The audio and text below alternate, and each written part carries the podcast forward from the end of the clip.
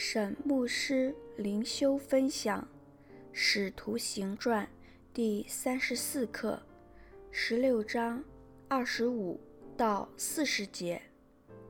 保罗领腓力全家信主。经文：约在半夜，保罗和西拉祷告，唱诗赞美神。众囚犯也侧耳而听。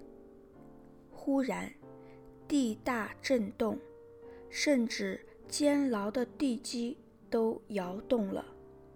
监门立刻全开，也都松开了。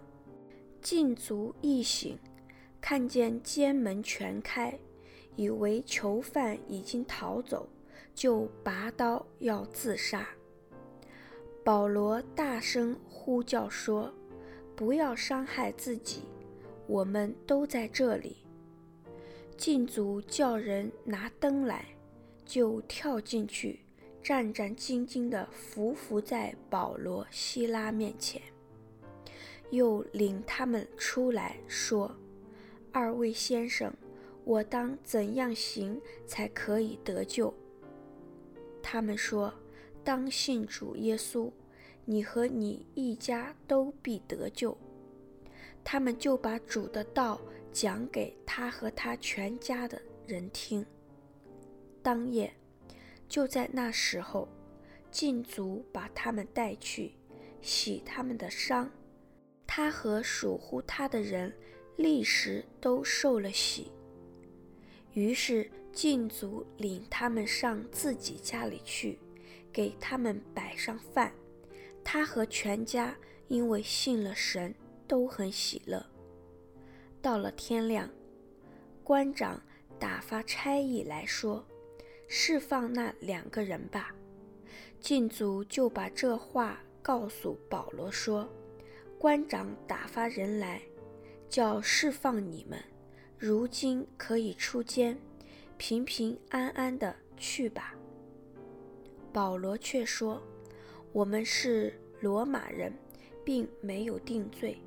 他们就在众人面前打了我们，又把我们下在监里。现在要私下撵我们出去吗？这是不行的。叫他们自己来领我们出去吧。”差役把这话回禀官长，官长听见他们是罗马人，就害怕了。于是来劝他们，领他们出来，请他们离开那城。二人出了监，往吕底亚家里去，见了弟兄们，劝慰他们一番，就走了。沈牧师灵修分享二十五节，约在半夜，保罗和西拉祷告，唱诗赞美神。众囚犯也侧耳而听。二十四节所说的木狗是一种刑具，木头栽于地下，有两孔，使犯人坐着或躺在地上睡觉，把两脚穿出去，用锁锁着。脚上上了木狗以后，囚犯不能翻身，可能因为这个原因。保罗和希拉到了午夜还醒着，在这样的情况下，他们非但没有埋怨神，没有放弃，反而祷告、唱诗赞美神。众囚犯也侧耳而听，侧耳表示囚犯很注意地听，这提醒所有的基督徒，当我们受苦时，很多世人在看。在听我们做什么，说什么。我们如果面对逆境与世人一样的埋怨、愁苦，他们心里就会想：信了耶稣又怎样？我们成了一台戏，给世人和天使观看。参照哥林多前书第四章第九节。当然，我们的反应与我们的灵性有关。但也是靠着圣灵的帮助，才能与世人不同。我们都有软弱的时候，力不能胜时，更要依靠祷告得力量。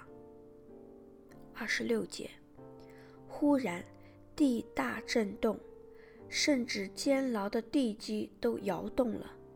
这是巧合吗？我们更相信是神回应了他们的祷告。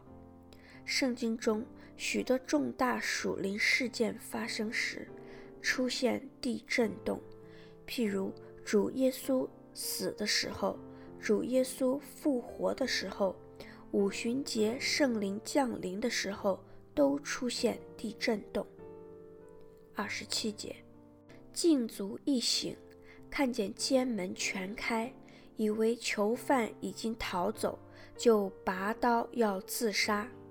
罗马的禁足必须要对囚犯逃走负责，一般是要授予逃走的囚犯同样的刑罚，甚至处死；也可能是狱卒要避免终身被羞辱，所以拔刀要自杀。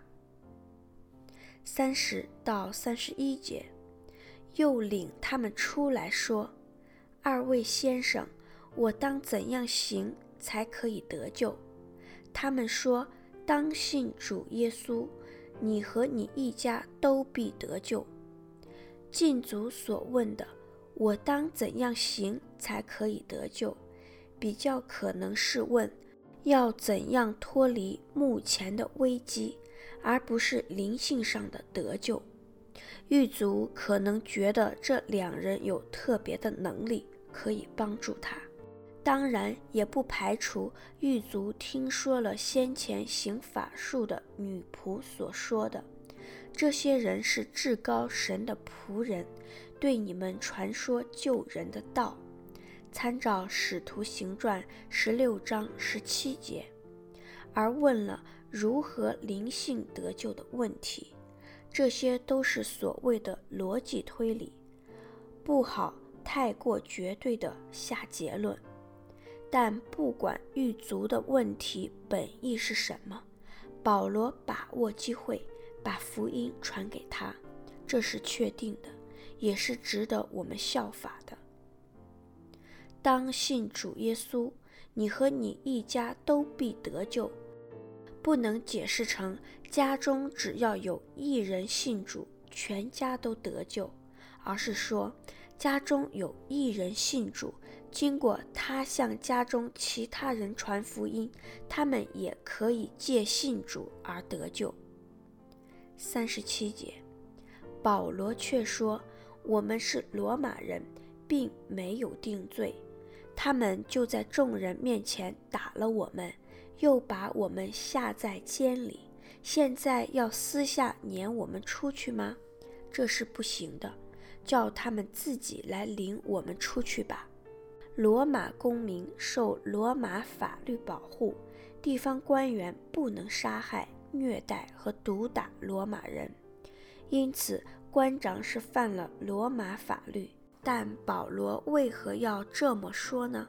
一个比较可能的解释是。保罗和希拉被官长亲自释放的消息很快就会传开了，其他地方官员也会注意这件事。保罗可能是为了让刚刚建立的腓立比教会免于被地方官员迫害，特别是腓立比作为一个罗马的住房城，很多信徒也是有罗马公民的身份。若果这个推理没错，保罗不是只为了他自己要讨回公道才说那番话，更是为了保护其他具罗马公民身份的信徒，在宗教信仰不自由的地区，与拥有管理权的政府打交道，似乎也需要一点智慧。沈有方牧师写作。石木恩弟兄选曲，周小姐妹录音。